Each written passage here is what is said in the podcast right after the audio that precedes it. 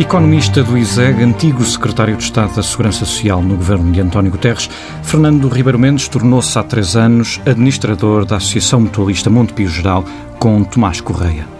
Ribeiro Mendes acabou, no entanto, por entrar em ruptura com o presidente da Mutualista e é agora um dos candidatos às eleições de dezembro. Fernando Ribeiro Mendes, muito obrigado por ter vindo. Eh, em março, o Fernando Ribeiro Mendes escreveu um artigo de opinião no Jornal Público a pedir um virar de página inadiável na Associação Mutualista. Eh, deixe-me começar desde já com uma provocação. Escreveu esse artigo já a pensar nas eleições?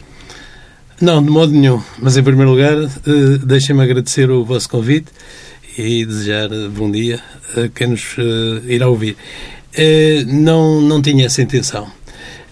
Entendi que não podia continuar calado naquele momento, porque tinha vivido dois anos e tal de, de mandato extremamente difíceis, em que vi esboroar-se muita da pouca confiança que a administração que eu integrava tinha, apesar de tudo, conseguido reunir. Eh, nas difíceis condições de 2015 eh, em que tínhamos sido eleitos. E vi esbroar-se muita dessa confiança durante o ano de 2017, eh, em que sucessivas notícias e, e atuações desastradas da, da, própria administração e de toda a associação mutualista nos conduziram a uma perda acentuada de confiança por parte de muitos associados e a uma retirada significativa de, de, de, fundos. E, portanto, face a essa situação, face a novos desenvolvimentos que no final de 2017 e no princípio de, deste ano uh, vinham ocorrendo, uh, relativamente àquilo que se passava na Caixa Económica, do, do Mundo Pio Geral, na própria Associação, entendi que devia uh, dizer uma palavra de, de, esperança, por um lado, mas também de apontar um novo caminho que, a meu ver, era inadiável. Daí esse título que utilizei na altura nesse artigo. A Tomás Correia afirmou recentemente que Ribeiro Mendes foi um acidente deste mandato. Como é que vê estas declarações? Eh, bom, são hum, declarações um pouco, para além de não serem muito corteses, mas enfim, mas isso é próprio da, da pessoa, mas uh, são declarações uh, que realmente passam ao lado do, do problema. O problema não está em eu ser acidental ou deixar de ser. O problema está numa situação criada de que ele é o primeiro responsável e que tem que ser consertada, tem que ser resolvida de uma forma positiva. E, portanto, nós não estamos aqui em situações de acidentes, uh, ninguém se distraiu na condução automóvel, ninguém se esbarrou contra, contra nenhum obstáculo no caminho. O que há é uma marcha num sentido errado, e há quem eh, tenha denunciado isso na altura própria e proponha um outro caminho para a nossa associação. Tomás Correia lembrou também que em 178 anos da história do Monte Pio, nunca uma lista de oposição saiu vencedora. É desta que é quebrada a tradição? É, bom, a história é, é interessante. É, na maior parte das eleições, eh, tanto quanto eu pude apreciar, porque procurei também ler a, com atenção a história do, do Montepio, uh, na maior parte das eleições houve uma lista única. a associação é, era uma associação relativamente pequena, que refletia um grande consenso numa classe média urbana e, e, portanto, era natural que as soluções uh, se procurassem uh, entre meia dúzia de carolas, digamos assim, como é próprio da vida associativa, quando as associações são ainda pequenas, e não houvesse grande divergência. Portanto, não havia sequer listas de oposição. Mesmo na, nos anos recentes, tirando a lista de oposição encabeçada pelo Dr. Silva Lopes, que ganhou as eleições por acaso, e que, em que, aliás, o Dr. Eh, Tomás Correia fez parte, que era uma lista de oposição, ao contrário do que possa parecer, porque a lista de situação, digamos assim, era encabeçada pelo antigo ministro socialista Maldonado Boneira, mas essa lista, no fundo, da, oposição, eh, era uma, foi a lista vencedora, porque na altura, eh, com a força da, personalidade do Dr. Silva Lopes, desbravou novos caminhos e apontou novos rumos muito importantes. Porquê é que não foi possível a formação de uma lista única que agregasse as alternativas um, a Tomás Correia, como chegou, aliás, a ser falado? Eu, depois de ter escrito esse artigo, fui sondado e contactado por muita gente muita gente entrou em contato comigo dizendo que seria bom que eu uh, encabeçasse uma, um processo de criação de uma, de uma lista que aparecesse como uma alternativa de convergência e eu assim procurei fazer. Fui sensível a esse apelo, uh, respondi na medida do possível. não se concretizou isso porquê? Bom, a, a, a lista que se perfila uh, atualmente, que foi anunciada, uh, do grupo que tem sido encabeçado pelo Dr. Eugênio Rosa, uh, é, é um setor de opinião mutualista importante, pelo seu papel crítico, mas que não tem a vocação do governo, sobretudo de uma instituição que, entretanto, cresceu tanto como foi o caso da, da Associação Mutualista e que, para além de ter crescido, tem os problemas que tem. Portanto, eh, acabaram por recuar para a posição mais confortável de eh, não, não ter que meter as mãos na massa, ou seja, não assumir responsabilidades de, do governo e ficarem numa posição a que reproduz a que tem atualmente, de ser uma, uma opinião crítica que tem sido útil, devo dizer, Uh, e devo reconhecer isso com toda a clareza, o Dr. Eugênio Rosa, nomeadamente, tem sido uma voz importante uh, pela denúncia que tem feito de muitos dos problemas do, do Montepio. Uhum. Mas não se pode esperar daí alternativas de governo e de gestão. E em relação a Tomás Correia, surpreende-o se não concorrer? Não, eu ficaria-me surpreendido se ele concorresse. Uh, porquê?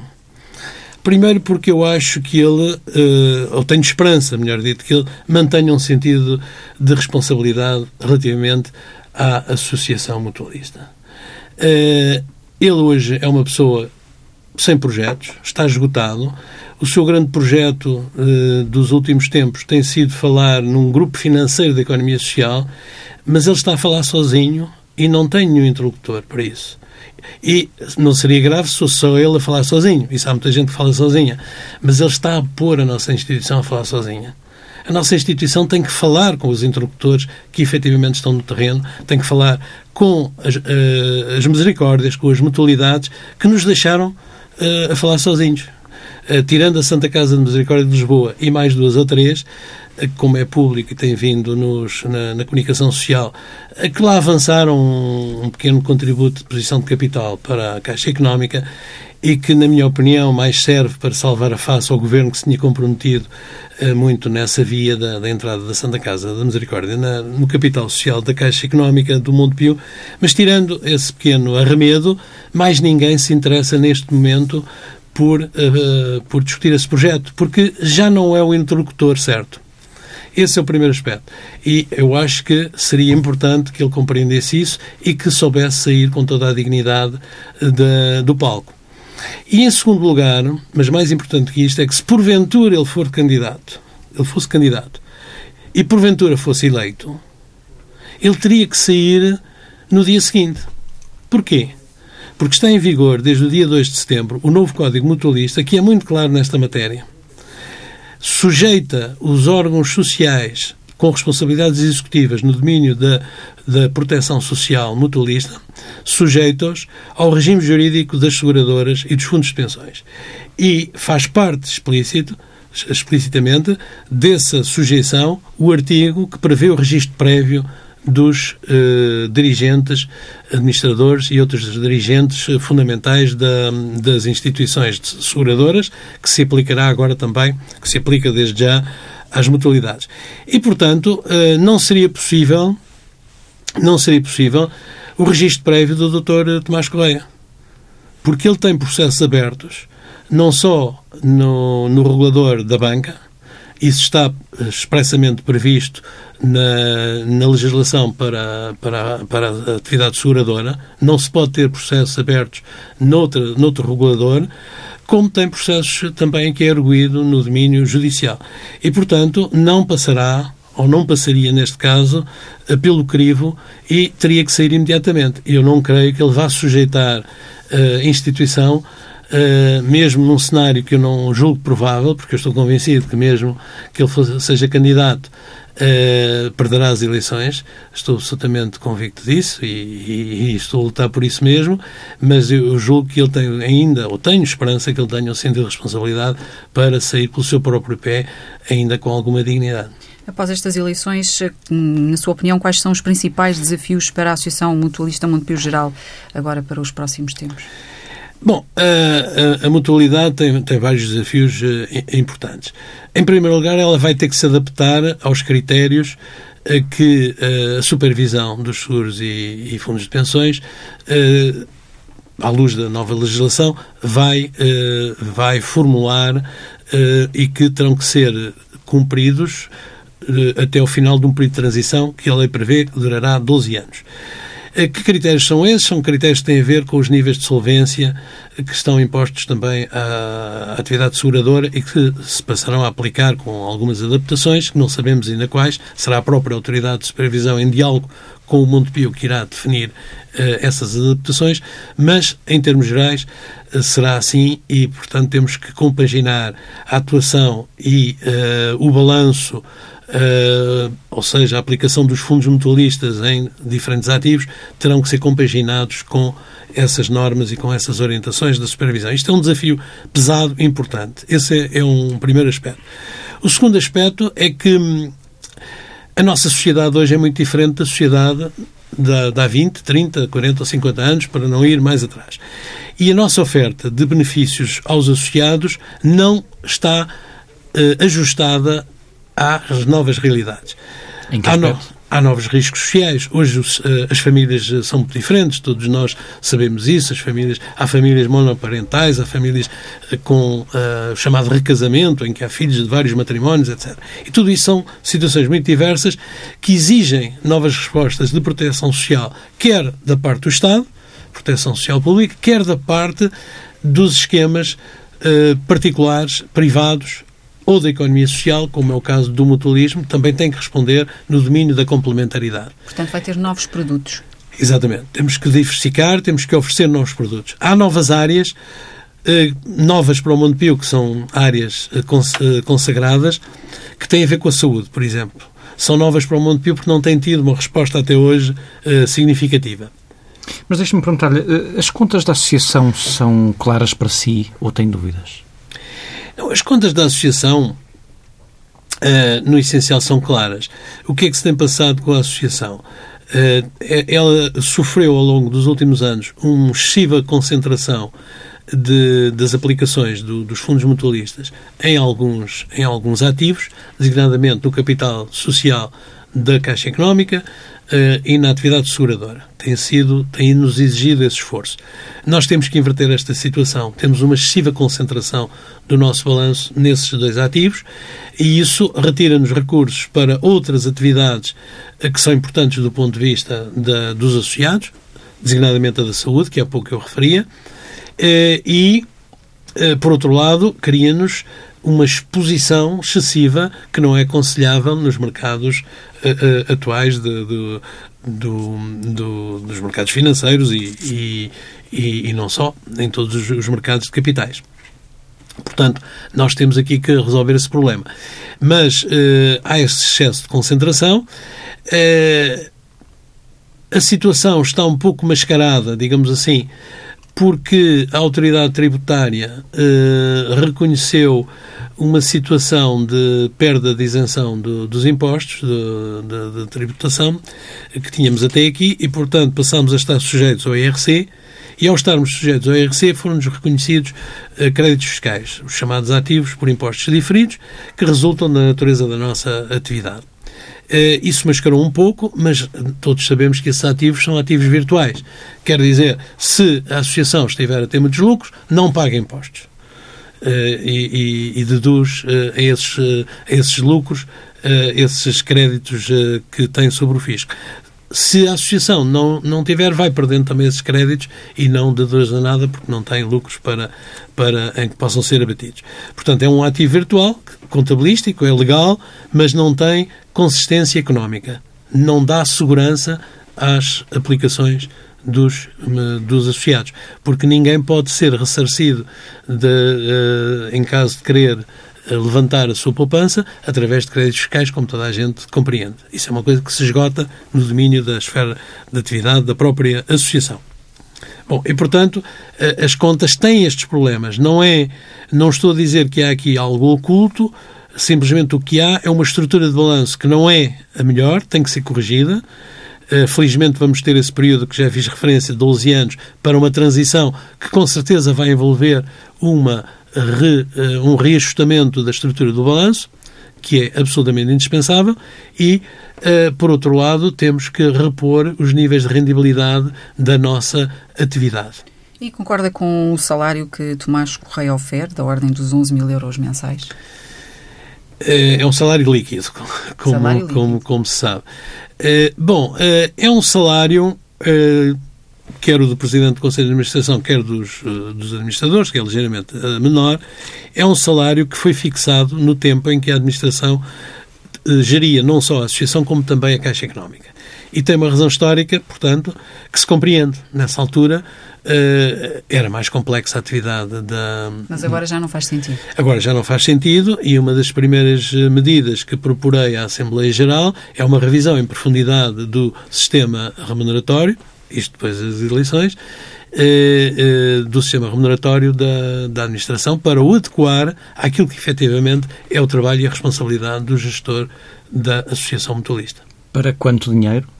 Bom, isso é uma coisa que será vista, eh, é um, é um procedimento que passa por uma discussão em Assembleia Geral, por uma escutação do, do sentimento da, e da vontade e, e, de, e, a formação da vontade de todos os associados, que se manifesta de uma forma livre nesse processo de associativo. Mas tem uma opinião. É, tenho uma opinião, mas eh, não faz muito sentido ser eu a avançar. Não, não vou aqui dizer que é menos 10%, menos 20% ou menos 50%. Não, não faz sentido. Eh, com certeza que é uma redução. É uma revisão em baixa. Isso é seguro e terá que ser significativa. Eh, os associados têm mantido Tomás Correia no cargo, apesar das polémicas e dos casos aqui que já fez referência. Consegue perceber porquê? Bom, eh, posso falar pelas últimas eleições, porque eu próprio fiz parte da, da equipa que o Dr. Tomás Correia propôs aos associados. Eh, havia uma convicção, e talvez houvesse um erro de avaliação da situação naquela altura, eh, por parte de muitos associados. Eu seguramente fiz, tinha, cometi esse erro, que foi um erro de avaliação sobre as possibilidades de uma administração conduzida pelo Dr. Tomás Correia poder dar a volta à, à situação que se vivia na época. Eu não antecipava, na altura, o agravamento que se sofreu durante o ano 2017. Uh, por um lado, ignorava que estivesse em curso certo tipo de investigações uh, no, no, domínio judicial ou no domínio da, da, dos processos contraordenacionais do, do Banco de Portugal. Desconhecia de todo aquilo que depois se tornou público e, e o, o, as consequências reputacionais daquilo que desde o início do, do ano de, de 2017 se tornou público foram brutais. Brutais, é a palavra. E levou muita gente uh, a abandonar uh, o, o, a associação e muito mais gente que por razões de fidelidade à marca e, e, de, e de, sentimento de uh, associativo muito arraigado, se mantiveram como filiados, como associados, mas que Uh, levantaram em grande quantidade as, as poupanças que estavam confiadas à associação. Mas neste momento, quem é que manda na Associação Mutualista? São os associados? Uh, Tomás Correia? Quem é que controla? Bom, uh, neste momento estamos em processo pré-eleitoral e, portanto, há naturalmente um certo vazio uh, que é normal nestes períodos. Nós estamos, entramos, no fundo, em gestão corrente. o que posso dizer sobre isso é que a participação associativa é muito baixa. Eh, estamos no, não direi o grau zero, mas, mas quase. Ou seja, a relação do associado com a, com a, com a mutualidade é uma relação distante e fria.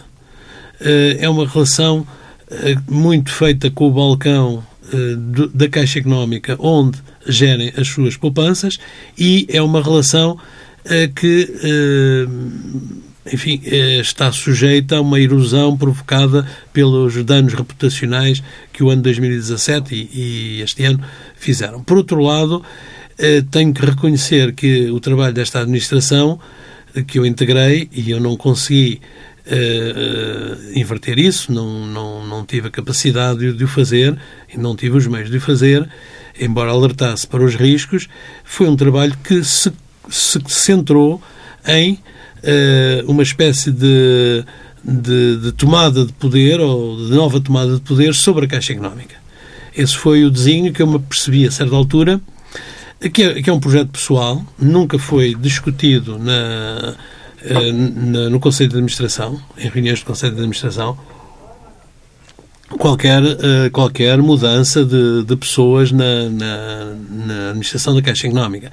Nós fomos confrontados por eh, por factos consumados. Muitas vezes tomamos conhecimento, ou a maior parte das vezes eu tomei conhecimento de, dos nomes apontados para, para a nova administração, as várias vagas que houve de, de nomes apontados para a nova administração da Caixa Económica, eh, tomei conhecimento pela comunicação social. Não eram nomes discutidos em Conselho. Simplesmente Uh, isso mostrava que havia aqui uma vontade de controlar o banco, a atividade bancária, e isso em prejuízo da atividade uh, associativa. Estes dois aspectos, a relação já de cifria dos associados com a associação e esta obsessão, uh, porque se tornou uma verdadeira obsessão, e caso os associados se distraiam no próximo dia 7 de dezembro e deixem continuar uma administração não direi encabeçada pelo Dr. Tomás Coelho pelas razões que disse há pouco, mas, mas de alguma maneira inspirada por ele, ir-se-ão repetir esses, esses, esses, eh, essas situações de tentativa de recuperar um controle absoluto sobre a Caixa Económica, mesmo com esta administração de Carlos Tavares, porque Carlos Tavares é uma pessoa que nos dá a todos confiança, não apenas aos associados, não apenas às pessoas envolvidas na vida do Montepio, mas ao país inteiro, dá confiança de que é um gestor independente e reconhecido e competente, com um perfil bem, uhum. uh, bem consolidado, uh, certamente uh, ele será objeto das mesmas tentativas de controle a que foi o seu antecessor. precisamente, como é que vê a relação entre a mutualista e Caixa Económica neste momento? É uma relação salutar? É uma relação que ainda está indefinida. Repare que o elenco da, da, da administração da, da Caixa Económica ainda não está completo. Ainda não está completo. Falta o Sherman, é o presidente não executivo. O Dr. Carlos Tavares uh, continua a ocupar essa, essa, dupla posição de CEO e de chairman com uh, o agreement do, do, Banco de Portugal, uh, porque há aqui uma situação indefinida e, e no fundo, julgo que o próprio regulador estará à espera de uma clarificação também de quem é quem na Associação Mutualista, que continua a ser o acionista único da, da Caixa Económica. Mas vê que a crise de confiança no Montepio já passou? Eu julgo que estamos num período de acalmia. Uh, uh, em todo caso, nós continuamos a ter uma sangria uh, financeira desde o início do ano. Desde o início do ano que há mais saídas em termos de, de recursos financeiros confiados à Associação do que entradas. E, portanto, o ativo da, o ativo da, da, da, associação, só no primeiro trimestre, são números públicos, que se tornaram públicos, encolheu em cerca de 100 milhões de euros. Uh, e, uh, e, portanto, uh, não está superada a crise de confiança. há um período de acalmia porque também os associados e a opinião pública, os média, percebem que está em curso um processo de, eleitoral que irá introduzir uma clarificação.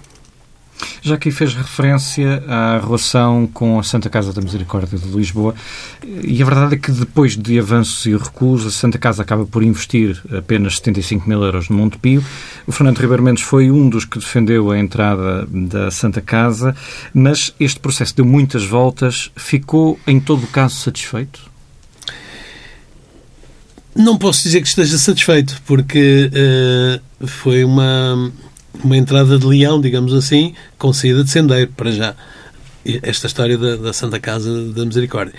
É, como eu disse há pouco, é, eu julgo que a entrada é, modestíssima que a Santa Casa faz acaba por ser uma solução de compromisso para, para salvar a face do governo. O governo tinha-se comprometido, e bem, a meu ver, com uma entrada importante da Santa Casa num contexto de crise aguda no, no, em meados do, do ano 2017. Uh, o mero compromisso que público e o governo tomou nessa altura foi importante para ajudar a conter uh, o, o, maior desgaste a que se poderia ter uh, ocorrido, poderia ter, se poderia ter verificado naquele período, relativamente à Associação Mutualista. Portanto, isso foi contido e foi muito positivo essa intervenção do Governo. depois, as coisas não correram bem, não me compete a mim uh, avaliar, eu não sou um analista político, mas as coisas foram, houve talvez declarações menos felizes dos responsáveis, da, própria Santa Casa, do lado governamental, que criaram esta, esta, esta agitação sobre se eram 200 milhões, se eram 100 milhões, se eram 50 milhões, mas qual era a avaliação que estava por trás disso, etc. Tudo isso criou uma, um, um ruído enorme eh, não, não me interessa, ou julgo que não é agora importante estar a ver se a responsabilidade foi de A ou de B. O que é facto é que acabou por conduzir esta situação que não pode deixar ninguém satisfeito. E já disse que vê esta presença da Santa Casa como uma, uma espécie de golden share implícita por parte do Estado. O Estado deve ter poder de veto no Montepio? Bom, o Estado tem uh, deveres muito amplos em relação ao Montepio, como em relação a qualquer mutualidade. Primeiro, tem poder tutelar através do Ministério da, da Solidariedade e esse poder tutelar uh, é muito importante para verificar não apenas a regularidade dos processos, dos processos uh, de, e, de, e de, da vida da, da, associação, como sobretudo para assegurar que não há desvio relativamente às finalidades da mutualidade e do, e do, e do, do Montepio por parte de, de quem o dirige. Uh, por outro lado, uh, agora vai, vai intervir de uma forma muito mais ampla o Estado, através da, no caso do, do Montepio e de, de mais uma mutualidade, vai intervir através da, da Autoridade de Supervisão de, dos Seguros e, e, Fundos de Pensões, vai intervir num acompanhamento financeiro que é muito importante. Portanto, o Estado tem aqui um papel absolutamente incontornável do ponto de vista de acompanhamento e de intervenção, se for caso disso. Mas aqui falamos de outra, de algo completamente diferente, que seria a Santa Casa, através da participação financeira, da entrada no capital da, do Montepio, ter uma espécie de, na, na sua opinião, eh, uma espécie Sim. de golden share. Bom, a expressão eu usei-a de facto no, no artigo, eh, sem grande preocupação de rigor. Tecnicamente não é uma golden share, simplesmente eh, passa a ser uma voz que tem muito mais peso, porque a Santa Casa da Misericórdia de Lisboa é pública, embora tenha características de economia social, mas é de facto pública, eh, mas eh, assistir-se a uma, uma situação, quando se concretizar essa entrada, de uma voz muito mais forte do que aquela que corresponderia exatamente ao, ao, à posição acionista.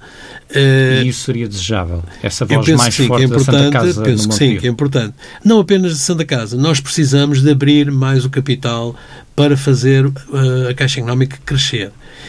A abertura de capital, na minha perspectiva, é uma abertura de capital totalmente uh, voltada, orientada para o setor da economia social.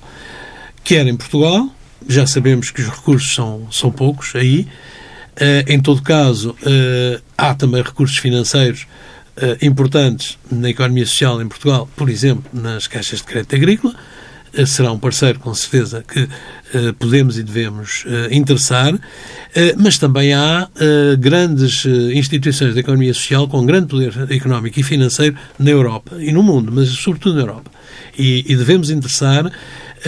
legalmente, nós podemos abrir o capital desde que a entidade titular, neste caso é o Montepio, mantenha a maioria do capital social, portanto, tem esse limite que é para evitar a descaracterização da, da própria instituição, mas uh, essa abertura é importante e, portanto, precisamos de acionistas de referência que venham da economia social, que estejam identificados com os valores mutualistas e da economia social e que tragam também know-how, competências, para além do, do aporte de capital que possam realizar. Fernando Ribeiro Mendes, muito obrigado.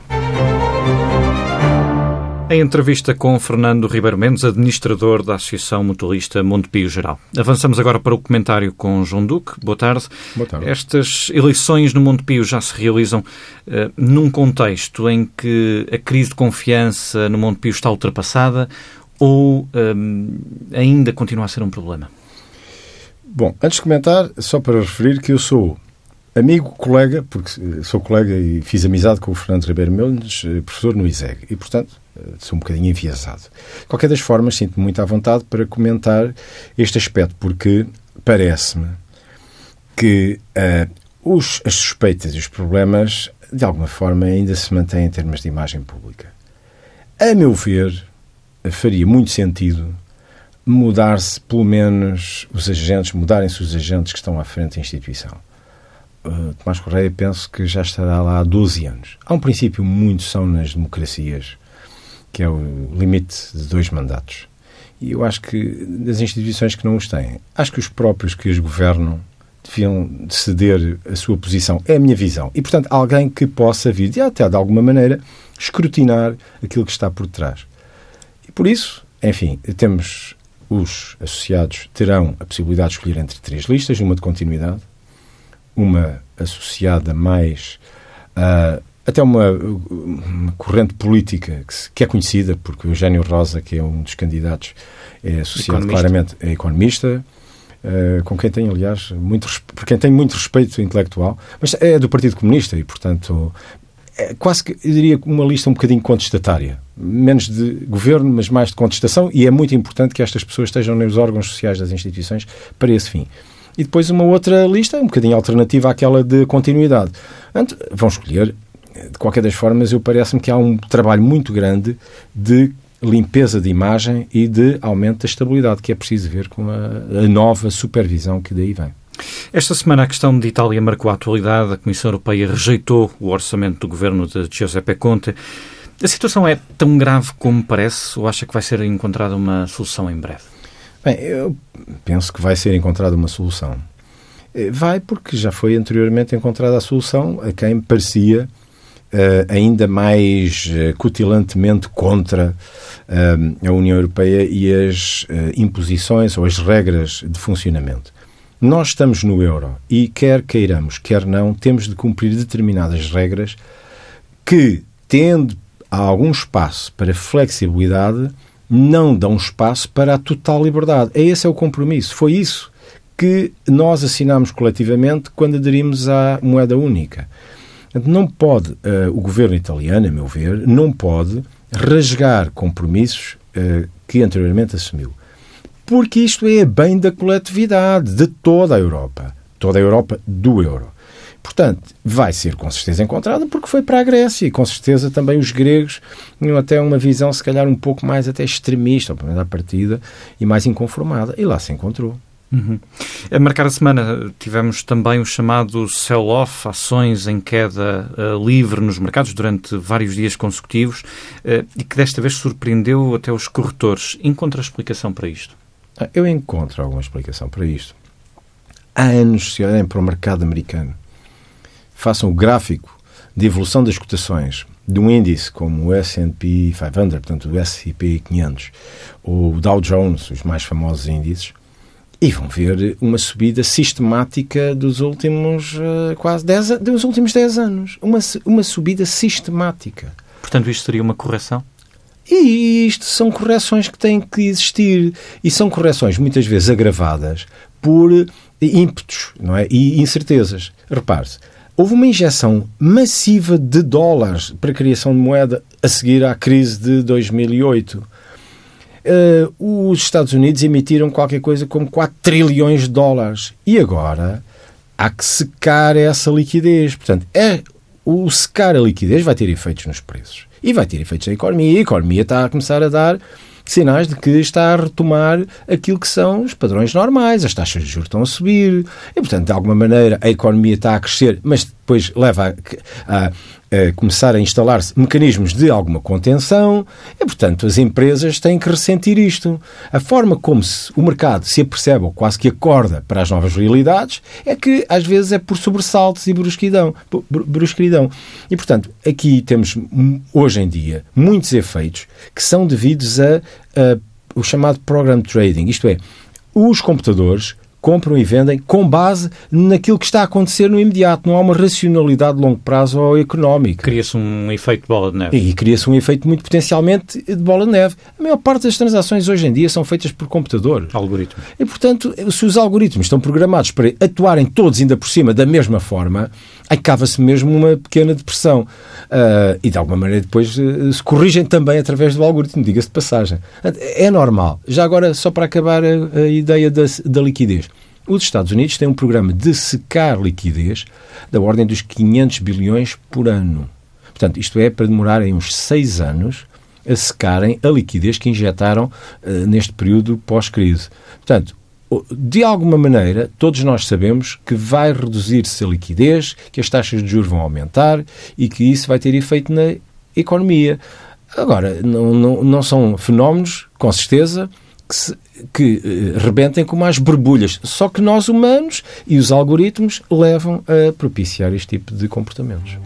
Muito obrigado. Já sabem que uh, podem ler a entrevista com Fernando Ribeiro Mendes no Dinheiro Vivo, uh, que sai ao domingo com Diário Notícias e Jornal de Notícias, e ouvir tudo em tsf.pt.